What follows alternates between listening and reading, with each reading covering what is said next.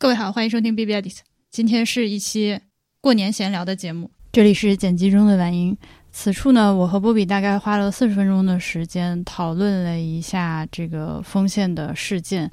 呃，我们录音那一天呢，刚刚看到徐州发布的第四个声明，也也就是我们第一次听说小花梅这个名字的那一天晚上，我们俩录的。呃，但是大家也知道，这个事态发展的太快了。到今天呢，从我们知道小花梅这个名字之后，又有各种各样的信息和新的质疑，所以我就想那一天的讨论确实它已经过时了，我就把它删掉。然后我们等这个事件再进一步的发展，有更多信息的时候再来讨论吧。呃，我就邀请大家跟我们一起持续关注这个事儿。嗯，大家千万不要忘了，在这个冬奥会的喜悦之中，是的嗯，Speaking of 冬奥会，哎，算了，不聊冬奥会，要聊冬奥会吗？你要想聊啥？双人雪橇真的 太好笑了。我我我我我我以前确实不关注冬奥会嗯哼，，I've never 关注的冬奥会。嗯哼，然后这一届看了一下冬奥会之后，我就发现了很多匪夷所思的项目。就这玩意儿为何能合法、嗯 i n c l u d i n g 雪橇、双人雪橇、雪四人雪车、钢架雪车。但它它核心就是极限运动嘛，就包括所有的就是非冬奥会的极限运动也都是一样的道理，它都是很容易伤死。对，但是我觉得人类天生有想要挑战自己极限的欲望。但看着我害怕呀。其实那些滑冰的，他们那个就是那些短道速滑的人，冰刀那么锋利的，在一起磕来磕去的也超恐怖。嗯，对，嗯，嗯，我觉得所有这些运动都它的核心都是人类想要有这个挑战自己极限的欲望。作为一个种群的总体而言，嗯，可能对每一个个人并不成立。然后 about 这个运动的话，我我能我能在 B B I T 里面诚诚恳的跟大家反就是透露一个就是我内心的阴暗之处，就是雪上运动会激起我的仇富情绪。哎，不要讨厌我。也不是仇富吧，就是你没有到完全没有到仇富那么夸张啊，但是确实会酸，真的会酸。嗯，它它代表了一种普通人很难得到精英生活。对我，我我其实一直对于朋友圈发就是一到雪季就晒自己滑雪的照片的朋友，就是我心里面就是，我会有这种心情，呀，小波儿小呀，对，我觉得这也分了，就是、嗯呃，我看因为看冬奥会会有很多各种各样的国家的人嘛，我觉得他们其中很多人是因为常年就生活在有雪有山的地方，所以对他们来说，这种运动不是一个身份的对，不是一个身份的象征，嗯嗯。不是一个布尔恰亚的，不是一个需要额外去花钱、花时间、花精力来从事的运动，也许就是他们日常的运动。嗯对，这这其实中国现在也还是有很多地区是这样，对，我觉得像新疆新疆北部、东北、嗯，这些，就是雪和冰是他们生活的一部分。对。对，就像南方的小孩天生就要去游泳一样，对。那你像对于西部或者沙漠地区的人来说，你居然嗯这么大一池水就为了游泳，嗯对吧？那看起来也是非常让人眼红的。对，但但是我说的当然不是这些朋友，对对对对对，就是我说的是那种就是一天精致讲究，然后 对，actually，这这也有体现了中国就是一个这么复杂的社会嘛。对啊，对，就是嗯，确实是有人提前进入一种有这个闲钱和闲的时间和闲的精力来嗯，来满足自己对于运动、对于这个极限的这种渴望，这个是最令令人羡慕的。你想想，同时这两件事情，在谷谷爱凌和丰县的那个女人，对啊，都是中国人，都是中国女人。对他们之间的差别，他们之间差别就代表中国社会面貌。你还没有让我酸完，你让我再多酸一会儿，我已经开始酸了。就是我是这样的，我不知道大家有没有这种感受，就是当你看到一个人在 PO 自己那种喜气洋洋的，就是晒自己那个精致的滑雪生活的这种照片的时候，你多少还是能分辨出来哪些人是真的在滑，哪些人是去摆 pose 的，嗯嗯是的吧？反正我有这种感觉，我能看到哪些人是真的在嗯在弄这个事儿。嗯嗯嗯，哎，总之就是我有点不爽，我就是这么肤浅。而而且就是我发现这个滑雪的朋友吧，他都有一个特点，就我有很多好朋友都滑雪啊，所以他们每次滑雪的时候，我都会嘲笑他们就是了。这这是我不好的地方，就是我就 啊，对不起，这段要不要剪掉？我已经开始后悔了。没事，你就 confess 吧。呃，confession confession，他们除了自己滑吧，还特别爱传教，就是说婉莹你不喜欢滑雪，就是因为你没有滑过。哎，这个话就让我非常的不爽。嗯你知道这种话就像什么吗？在在我听起来，严重一点说，就是说女同性恋之所以喜欢女的，就是因为没有被试过男，我就很恼火这种话语，你怎么知道老子会喜欢滑雪？我就是不喜欢滑雪，跟老子去死！嗯我我每次都是这种心情，反反反正凡是逼我要做什么事情的时候，我都是反对的。嗯，我我可以理解这么想的人了，因为我嗯从那些滑雪的人的口中的描述，我能理解滑雪是一个很容易让人上瘾的运动，就它是不断的刺激你大脑去分泌多巴胺的。嗯，因为那个真的就是在作死呀。对，所以他会上瘾，会上瘾的话，那自然而然就想推荐给朋友。嗯，他们不是管这个玩意儿叫什么白色可卡因吗？嗯嗯嗯，对啊对啊，所以他们想要广泛传教也是可以理解的。哎，反正我我的好朋友里面爱滑雪的，而且滑得好的真的还蛮多的。那甚至有人已经做到了以贩养吸。对，正规滑雪教练是吧？但是我 我我 confess 完了，我就是在之前那个谁唐双他会跟我说，你不能就是他让我不要用，因为唐双也是个爱滑雪的，然后也是我们在一块儿，他就是啊，你得去你得去整啊，这个东西好玩儿。然后我就跟他 confess 了一下我的这个心情，我就说。我看到你们这些小布尔乔亚去滑雪，我心里有点，我贫下中农的 DNA 有点难受。然后他说：“你不能这样狭隘，你不能，就是这个事情确实是好玩的。”说到这点，我想到了我们昨天去捏脚，啊，对，个要放在博物志里讲的这个捏脚的事情，我可以小小透露一下，啊因为这个跟这个我们现在说这个点很相关嘛。嗯就是嗯，因为我总以前总听过一一种说法，就是说，呃，一个一个人你要就是做到健全的人格的话，你要能够去享受最好的东西，也能够去忍受最差的环境。所以我就在想，嗯，像我们这种人去，因为昨天去捏了一次脚，就觉得浑身不自在，对，这是不是我们人格中的一一种某种缺失？可能吧，反正我是难受的，就是嗯我人家伺候我，我是不自在的不舒服的，嗯我嗯，不知道要面对给我服务的那个技师，对我应该是什么态度对，？应该是什么表情，应该什么态度，应该怎么样跟他去对话，我觉得有点难受，所以我就一直保持沉默，然后对，就享受他的服务就 OK 了。我是被摁到鸡哇乱叫，此处插入一段鸡哇乱叫的录音。追进，目前发拉的是呃两分五十八点六四二，对于 最终的二十名比心嘛，对，啊，这是哪儿啊？这地方好痛啊！啊！没有任何错。嗯对，所以我觉得这个点也是我们需要去改进自己的地方。我我我不觉得这个事情需要改进，我觉得需要，我觉得就是比如说滑雪这种富贵的运动，或者是说像捏脚这种，在我看起来有点奢侈的服务，他们也都是活生生的社会生活的一环节，他们不存在某种原罪需要你去对他感到尴尬、感到不适。就像嗯，你去比如说去南京吃一个江南造也 OK，你去吃一个路边呃五六块钱的小馄饨也 OK，那我觉得吃饭由于过于的对它的门槛更低。对，所以已经习惯了。对，或者说是你的经济能力、您经济承受能力已经让你在吃饭这件事情上逐逐渐走向自由了。嗯可能没有完全自由，但是你的自由面已经涵盖了很大一部分了。嗯，但捏脚还是对，像捏脚这种服务性质的，其实我们还是没有去体验过这些东西。对我来说，也是一个比较奢侈的消费。你小时候长沙有人力车吗？有有有，老狗也是，我我我们那个时候出门都是坐三轮车，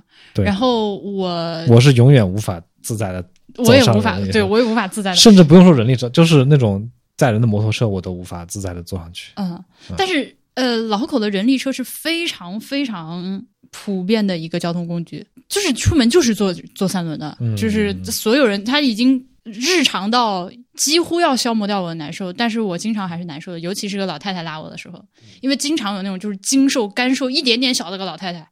她出来骑三轮，因为你远远的招手，你看不清楚具体是谁。嗯然后过来之后，发现是一个无比瘦小的，跟跟个跟个缩黄豆一样的老太太。你恨不得下去载着她走。对我恨不得就是奶奶你走，我带你走，就是会真的是不舒服，而且这种时候你也不能多给钱，嗯，对，我觉得不能，就是变成一种施舍了。我觉得这样不好。嗯，人家是很光明正大用自己的劳动来换取报酬的。哎，你这么说，那确实是我的性格问，就是我的这个认知上的问题，我不太能够淡定的面对这个情况。我觉得也不仅仅是，就是它还是很大程度上取决于我们受所受到的教育，你知道吗？我我的感觉是这样，就是我们所受到的教育是一种脱离了阶级社会的，或者是说呃想要让这些人脱离阶级社会的一种平等的一种嗯对社会平等的这种教育，就是觉得人与人之间不应该有这种剥削与被剥削的关系对，所有人应该都平等。对，如果你有这种有一点点序列的话，完全是基于强者需要对弱者施以照顾，施以帮助。嗯嗯，是为了像这种大同社会的目标前进的。但是，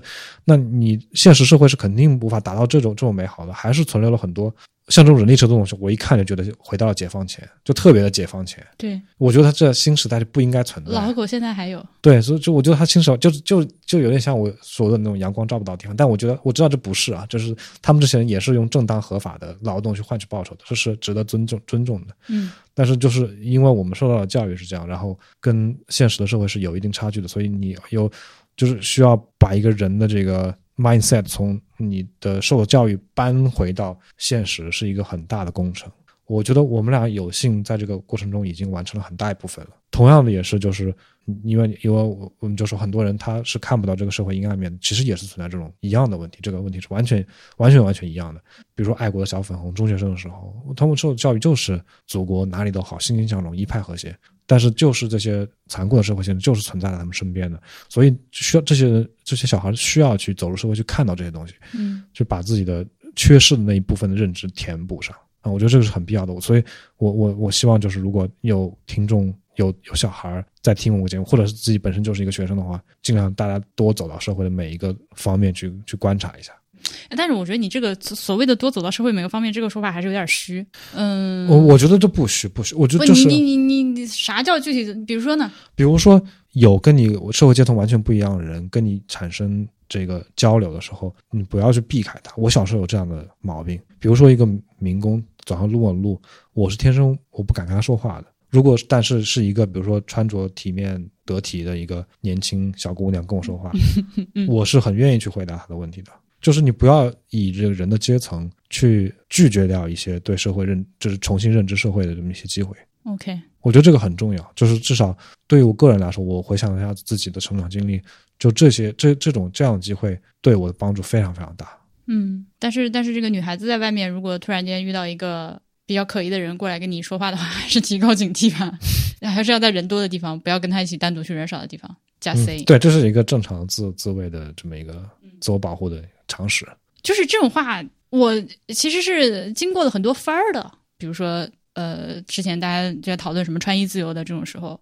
现在我目前的态度，当然这个态度一直在变的，我是觉得你还是要考虑到自己实际所处的环境。对啊，这这也是啊，就是我们所受到的主义和我们所面对的现实，它的差距，你永远需要在这两个事情中做一些调和，做一些取舍。对你如果真的明知道自己在一个治安很差的地方，那你还半夜出来穿的非常少的话，就是它它确实就是风险会大很多。你本着一个为了自己安全的角度考虑，不要去那么做。但是这样的话，其实在在某些时候不太能讲。嗯，对，我觉得可以做一个类比去更好接受。在一个山里，就丛林里，你穿短袖短裤，你就是会被虫叮的。这是一个事实。你的穿衣自由是你当然可以，嗯，你甚至可以光着膀子去去走山路，但你确实光着膀子就是会被各种蚊虫叮到，所以你穿长袖对于你自己来说是更安全的。对，所以我哎，怎么说到这儿来了？就是这个这个女权主义的朋友们啊，我也是一个女权主义者。我刚刚这个话只是说大家要根据自己的实际情况进行一些判断。我自己也是基本上是个爱穿啥穿啥的人，但我我自我我自己之前发生过一个情况，我我这事儿我跟你说过没？我就是在阿尔及利亚的那个阿尔及尔边上一个村里，嗯，呃，因为阿尔及利亚是一个穆斯林国家嘛，他们还是相对比较保守。但你我们外国女人在那边出门是不需要包头巾的，它还是比较世俗化。但是一旦到了村里之后，还是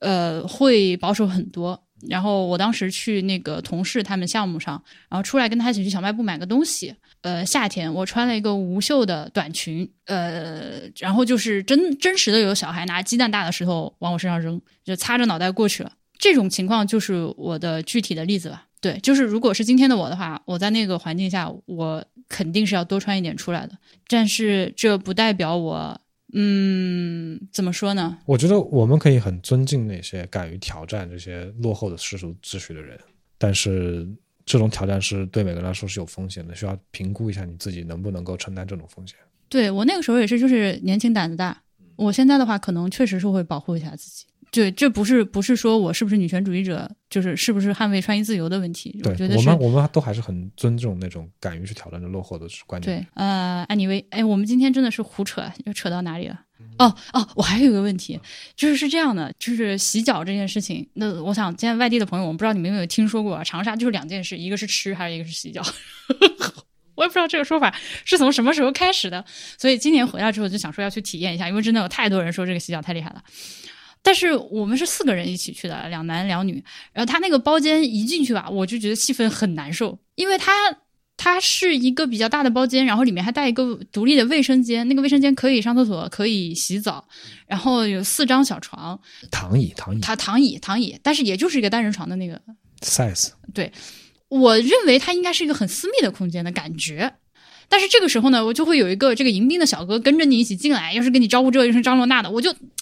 啊！我我脑子中就是我没有经历过这种众多场景混杂在一起，我的脑子已经不会了，我不知道如何处理这样的场面。朋友们可以懂我什么意思吗？就是我当时甚至有一种、啊，去嫖娼 是不是就是这种感觉？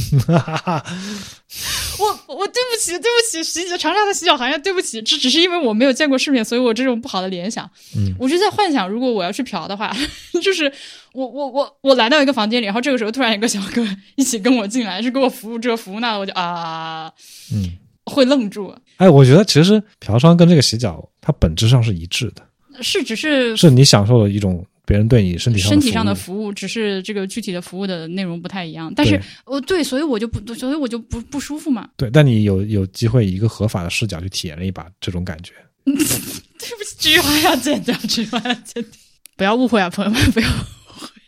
他们呃，这个非常正规，而且他们是规定这个营业时间必须要就是屋里要有灯，一定要有灯开着。嗯我们其实是想，因为它那个里面就是可以投屏看电视的嘛，所以我们想那个投屏看电影都不行，就是是可以投，但是因为我想把灯关掉，会投的效果更好，说不行，一定要就是打敞亮的，就是，所以这个就是我的问题，你知道吧？就是人家都是光明磊落、落落大方的，只有我心里这边有些龌龊的想法在盘算着。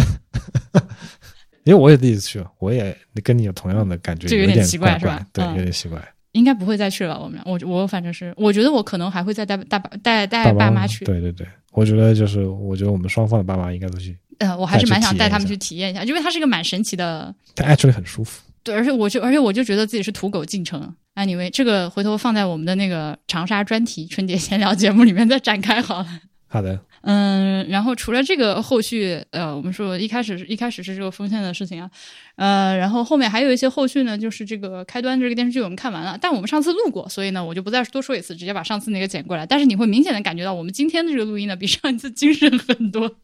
所以接下来这个节目就会咔的一下进入一个令人昏昏欲睡的节奏。本期节目有大量的剧透，这个剧透线，呃，这个就是请大家先拉一下 show notes，看看我们会剧透哪些片子啊。如果你不想被剧透的话，你就不要听这期节目。哎，说到开端，我们上次开端。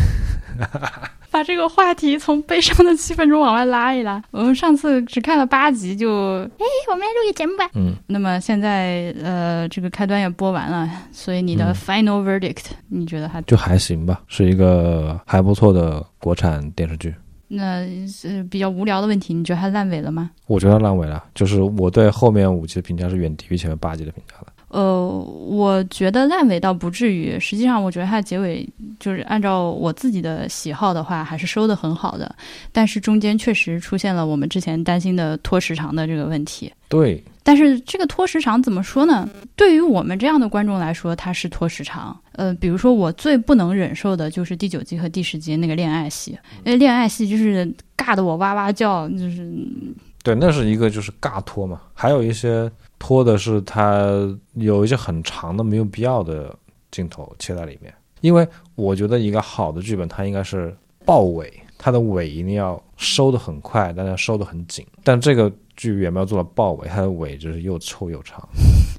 他，你先让我把恋爱戏喷完。这个恋爱戏，它作为一个这种就是悬疑的，我我个人是更倾向于认为它是一个悬疑的类型的一个片子。嗯，它在中间突然间第九集和第十集花了大量的笔墨转成了一个言情剧，就是我不知道各位朋友还有没有印象，就是这个男主抱着女主站在这个水里，然后想起了想起了英文歌 BGM 的那一段，我操！我当时真的是就是抓紧波比啊，救命啊！对，有种看十年前、二十年前的韩剧的即视感。对，好雷人。但是，但是你是有很多的，，你先说你的蛋，我再说我的 蛋。但是很多网友是说，哎，好甜，磕到了的。OK，就是这个这个恋爱戏是有它很显然的一个受众的。我的但是是，我觉得恋爱戏的这个分量是 OK 的，就是你相当于它总的时长是一集，它十五集中，但就占十五分之一的情节，我觉得是 OK 的，这个量是 OK 的，但是它做的很俗套对啊、就是两个人演，You are my 对 destiny。，然后搞着搞着，突然就抱在水中旋转镜头，嗯，对，这种就很落俗套。对，嗯就因为我觉得真正的所谓甜的这个恋爱的情节，一定是 sprinkle 的，就是一些小的细节，嗯你会看到对对对，两个人的一些小小的互动我觉得那些东西是会甜到我的。像这种，我能想起了你说的这种类型的，就是爱情神话中，徐峥去找马伊琍去他家的第一次，嗯，最后他走的时候拿那双鞋，两个人之间的互动。哦，那段是啊、我觉得那个真的是非常又紧又满，做的非常好。这种戏，这这这场戏，好的，对，反正我基本上感觉就是还挺好的。我我只有对那个第九集和第十集的恋爱戏有很大的意见，后面我都没啥大意见，因为后面你可能觉得有点慢的是他拐回去讲了这个呃司机和他就和这个这个高压锅阿姨两个人的前史嘛，但是这个又必须交代，对吧？对，他他得把这个是可以交代。就是他交代太拖沓了，就是他其嗯实你就可以用比较少的、比较紧凑的笔墨去交代这个事情。但他又有些地方，对我一方面同意，但另一方面我也不知道怎么样去做，因为他给我的感受上是节奏很慢，对吧？但他实际上就是一直就在有信息输出的。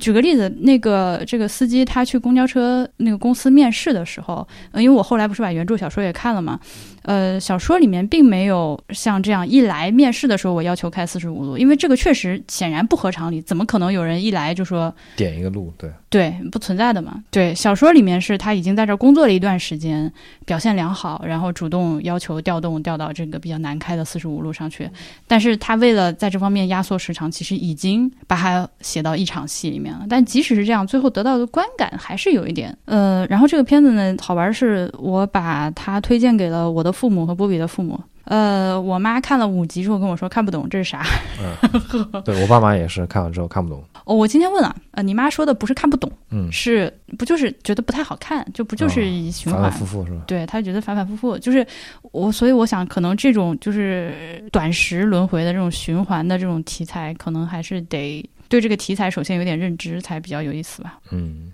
就他们可能看剧没有接受过这样的设定走向的模式，对嗯，需要你有一定代入感去理解、去发掘这个剧里面的一些线索。对，呃，我后来看了这个原著小说之后，我上一次不是说这个小说文笔很烂嘛？呃，维持原判就是确实是在文笔上就可以说，就是因为他就是一个日产几千字的那种高产网文作者，你确实不能要求他有多么细致的文字上的打磨。对，这些网文都是一遍就成嘛，你不可能说还要反复的推敲去删改这些。呃，所以如果你能够忍受这种比较粗糙的这个网文的行文的话，呃，可以瞄一眼，而且它不长。呃，一会儿就可能俩小时就看完了。呃，同时呢，如果你把这个呃原著看完了之后呢，这个作者后面还写了一个番外，就是原著和番外的比例大概是百分之六十五比百分之三十五这样。就那个番外还是很长的一个番外，那番外还倒是还挺有意思的，是一个与这个公交车爆炸案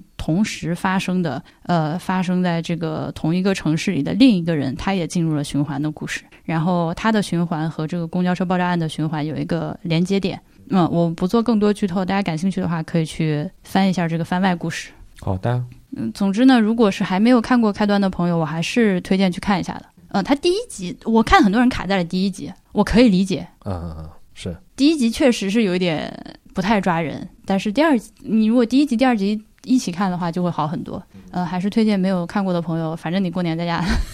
对，如果有闲的话可以看一下。对，如果有闲的话可以看一下。呃，以及我这两天发现了一个还不错的电视剧，是在芒果 TV 上的，叫《江照黎明》。呃，但这个片子呢，反正也是刚出了八集。还不确定后面的走向，但是只看前八集的话，我个人觉得是很不错的。OK，我已经推荐爹娘看了起来。嗯，对他们这个对这个剧的接受程度比开端要高。对，看就明显就看下去了。然后，既然说到看电视呢，我们昨天还看了一个韩国的电影《摩加迪沙》，嗯，也是来自博物志群里面这个群友们的推荐。这个片儿它讲的是那个九十年代初，九十年代初索马里内乱的时候，这个北朝鲜和南朝鲜两波驻索马里使馆的这个人如何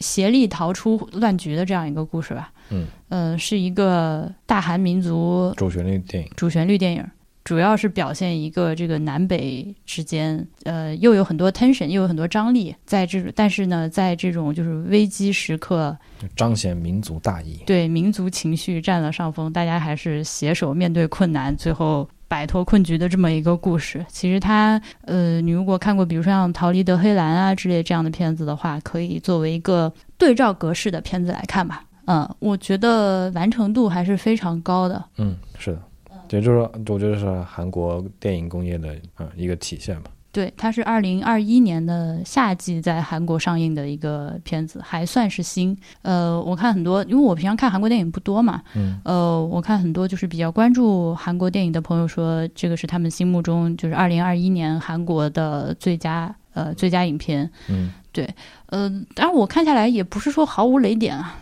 嗯，它有一些细节，比如说对这个叛军的一些处理，是不是有点过于的扁平邪恶化啦？嗯呃，然后街上打架的那个场景，I don't know，就是那个调度不出彩，以及他们最后呃这个飙车逃亡的这个飙车戏拍的，好像也没啥层次。就是一直在往前冲，然后被被打枪突突突。我感觉我看下来最，我觉得最大的问题还在于韩国电影，就是好像日本和韩国都有点这样的意思，他们表演有点戏剧化，有点夸张，对，就不是那种写实。但这个电影的题材它恰好是一个非常写实的题材，它是根据一个真实的历史事件改编的，嗯，然后它整个剧的背景是非常写实的，就那个画风也非常写实，但是配上这种比较戏剧化的表演，就有看着有点出戏。我就想知道韩国人是不是说话真的那么吵。就是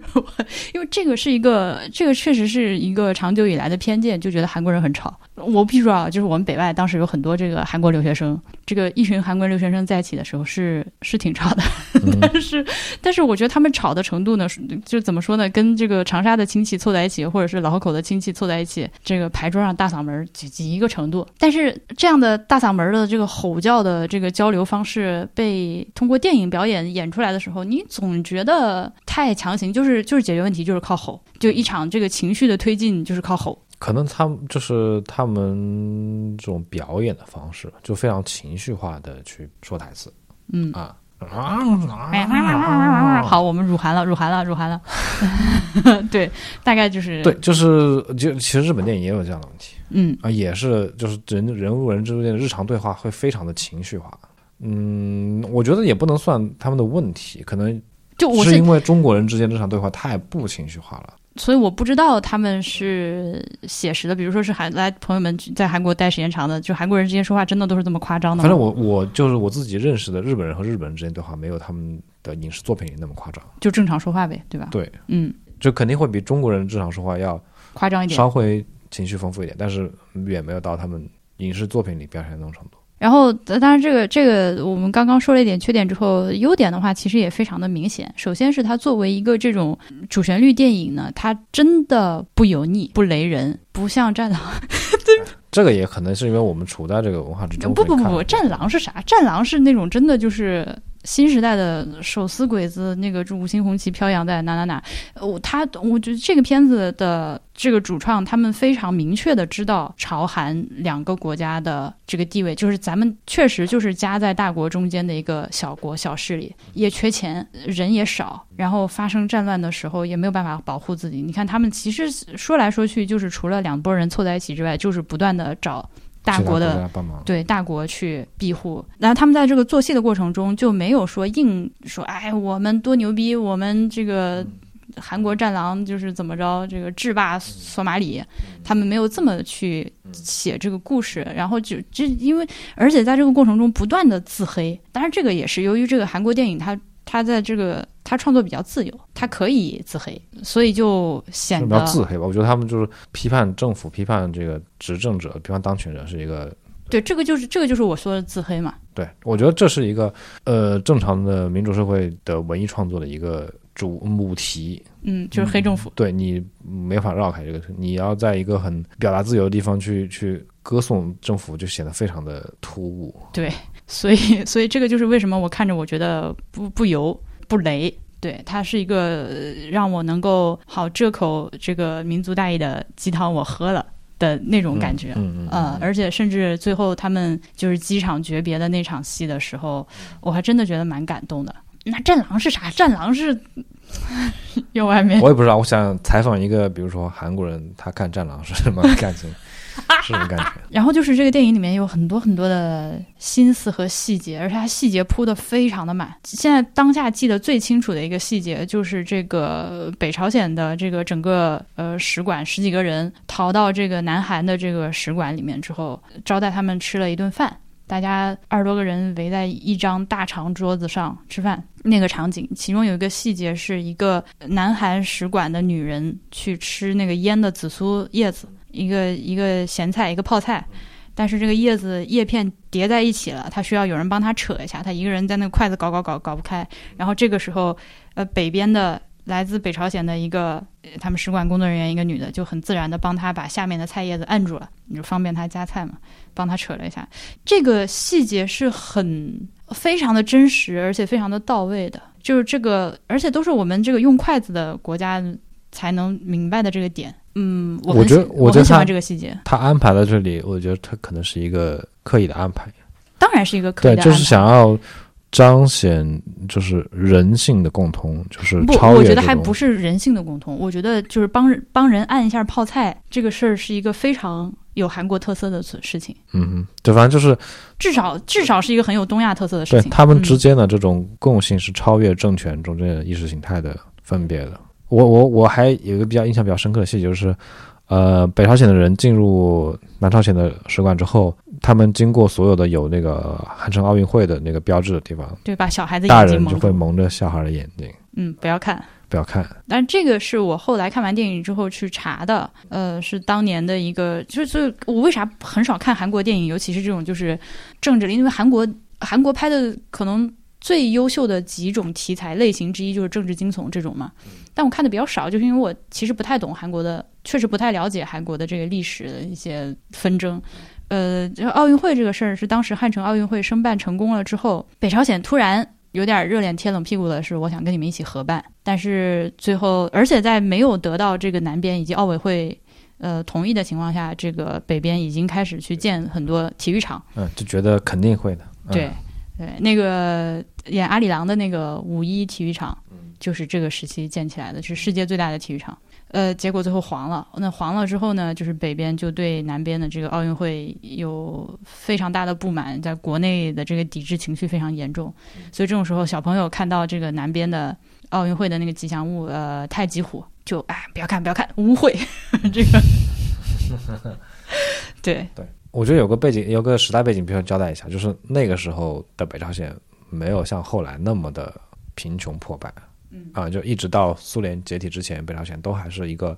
，OK 的，是是强于南朝鲜的啊，就他们的工业基础也好，他们的这个经济情况也好，是要好过南朝鲜的，因为它是一个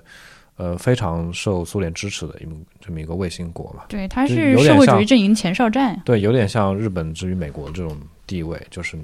会疯狂的支持他，让他成为一个就对抗的前线。就一直到九十年代苏联解体之后，然后北朝鲜开始垮掉了，开始搞了苦难行军这一套，就整个国家就崩坏了啊、那时候才有我们熟悉的这种大家一起嘲讽北朝鲜的这种情况出现。对，嗯，你看这个片子里面北边的这些外交外交人员，他们在这个南韩的这个这个这个外交人员面前完就是完全也不怯，而且完全是对等的，能够看得出他们就是背后的国家实力是对等的。对对。哦，他还有一个啊，这个细节太多了。然后我还有一个就是印象很深刻的是，他们呃终于收拾好了东西，准备从使馆里面冲出去逃走嘛。呃，他们选在了下午的祷告的时间，因为哪怕是这个叛军，大家都是穆斯林，大家是穆斯林，然后到了这个祷告的时间，所有人都会放下武器，跪在地上做祷告。嗯，然后他们开车行走在街上，这个叛军就是在地上呃跪成一片了，然后开车从旁边经过，然后这个时候祷告结束了，然后那些叛军站起来就从地上捡起机枪背上，就这个画面表现出来，我觉得也挺好的。嗯，就是一群非常非常虔诚的宗教的信徒，呃，他礼拜的时候是发自内心的，但他杀人的时候也没有问题。对，我觉得这个就是这个画面还挺挺妙的，它里面反映出了好几种人类的意识形态之间的冲突。对，就是这个电影，我觉得它很优秀的其中一个地方，就是它充斥着我们刚刚描述的这些细节，嗯，很多很多。而且这些细节都是背后都是有很深层次的含义的。对，就你去深究的话，你可以体会到很多导演想要通过这几帧或者一小段的镜头所要表现的很多很多东西。对他们最后是靠这个意大利使馆的这个飞机逃出来的。呃，然后我看到豆瓣上有人吐槽这个事情非常好笑，就是意大利这样一个在二战时期，呃，在非洲被虐成狗的这种国家，结果在这部片子里面扮演了战狼的角色。但这不重要，嗯、就是他们坐了这个意大利的飞机走的时候，呃，真实的历史上也确实是这样的，只是当时并没有出现电影里面的这个南边的这个大使骗意大利人说他们规划了这个情节，就是愣把他们塞进去的。然后在电影的最后，他们坐了意大利的飞机，成功离开了索马里，来到了肯尼亚。飞机着陆了，机舱打开，要下飞机了。在这个时候，他们在机舱里面有一个很短暂的、有点仓促的告别。这个这个南韩的大使就跟大家招呼说，一会儿下飞机之后，我们千万不能互相道谢、互相道别，就是不能互相看，因为毕竟是两个敌对的国家。他们虽然说这几这这些人刚刚出生入死，现在建立起了这个情谊，但是在接机的这个各自国家的这个其他的呃外交人员面前，一点都不能表现出来。然后在飞机上一个大家握个手感谢了之后，就是下了飞机就是回头哦，这个简直就是有种这个这个南北朝鲜虐恋情深的感觉，啊啊啊！有点这意思，亲生的，就是 literally 本是同根生，嗯，但是。就是相煎何太急嘛。呃，哪怕是这种就是已经建立起来的这个，或者说是已经被拾起的这个情感，还是在有碍于这个国家的立场和身份，在这个情况下，就只能是我不认识你。哦哦哦，我我觉得这种情感是除了朝鲜以外，这朝鲜、韩国以外，可能中国人体会最深的。我甚至觉得其他国家的人可能都感受不到这个情感。他们其实两层嘛，一层是这个同同族同根的这种情谊，对吧？这个问题中国也有。另一个是对于这个自己政权、自己国家的忠诚，就是你你必须要受儒家文化影响很深的国家，你才能感受到这这层的。对于国家的忠诚是高于很多很多你个人的情感的。嗯所以就是，即便他们呃一起出生入死，也相互也抱着很高的敬意，但是一旦机舱打开，他们就是相对方就是敌人了。然后在看完这个片子之后，我们又去补了一个呃 一套的吧，也不能这么说的一个韩国电影叫《特 The 工 The 特工》或者间谍吧。这个片子是好像是一七年的片子，嗯，有几年了，也是大力自黑，一两句话说不清楚。反正他讲的就是一个韩国的南韩的间谍到了北边去，然后甚至见到了金。靠！我真的一直分不清是日日程还是是正日。日程是爷爷，正日是爸爸。在这个中间的过程中，见证了见证了南北高层之间的一些这个权钱交易，然后在这个同时，他也和北边的一个高官建立起了嗯，这种出生入出生入死的情谊。情谊，对，但也是由于这个立场不同，最后两个人呃也只能虐恋一把。虐恋了，还互相留了定情信物，可以说和我们刚刚描述的那个机场告别的情感非常的相似。嗯呃，他甚至还拍到了，就是多年之后，他们终于在一个场合下又又远远的相见了，远远的相见了，但是也不能过去打招呼、一个眼神啊，亲热一下，对，就是远远的，我看你，你看我啊，就是相互亮一下，相互送给对方的对信物。对，就呃，我这个片子它也是一个细节很丰富的。我我因为已经说累了，我不想具体展开说。但是呢，我只想它很优秀，这个毋庸置疑了这个片子。但是我只想说一个让我觉得不爽的地方，就是它这个片子里的北京是在台湾拍的，香港拍的，我查查了一下是台湾，所以那个味儿完全不对。你可以，哎，因为你这这个说都不用说的嘛，这个北京和香港，呃，北京和台湾实在差太多了。对，只是那个南北的自然环境的面貌就 对，街景也不一样，人也不一样建筑也不一样，啥都不一样，就一看就不是北京。他也是糊弄这个韩国观众。没来过中国的能稍微糊弄一下，但是我看着这可难受，所以他这个片子前三分之一吧，有很多是台湾拍的，但是宣称自己是在北京的，然后中间甚至出现了很多，比如说中国的这个军警啊之类的，或者是中国的一些呃人员、官员之类的，这个这个，这让我觉得啊，嗯。就其实因为因为他这个我理解他没有办法进中国，他拍这个片子肯定不会让他进来，对，所以他也只能找一个华语地区替代一下。他。能进的地方，他的金钱实力也不够去搭一个横店的的 这个嗯是的，造景出来。呃，但是但是怎么说呢？这个就是对于我个人来说是一个出戏非常严重的东西，它严重影响到了我欣赏这个片子的前一半儿吧，我一直就是难受着。然后还有一个类似题材的片子是我们早两年看的铁雨《铁雨》，在这个特工里面出现了正日，《铁雨》里面出现了三胖，但那个片子看的有点久了，细节我说不上来，我只记得非常好，还是推荐大家去看。这都是一套的，嗯就是南北之间 tension 的这种政治惊悚片。可以满足一下你在国产电影中看不到的这个题材。对，我真的，我当时看到这个摩加迪沙的时候，我我我很多很多的感受，其实就是最直接的第一个感受就是很羡慕人家能拍这个题材，他能拍，首先我就不管他你这个片子有没有什么缺点了，就是能拍又已经赢了。而且他这种朝鲜的政治惊悚的题材，比欧美国那些又更贴近我们的情感共鸣。只有其实里面有很多东西是可以激起我们的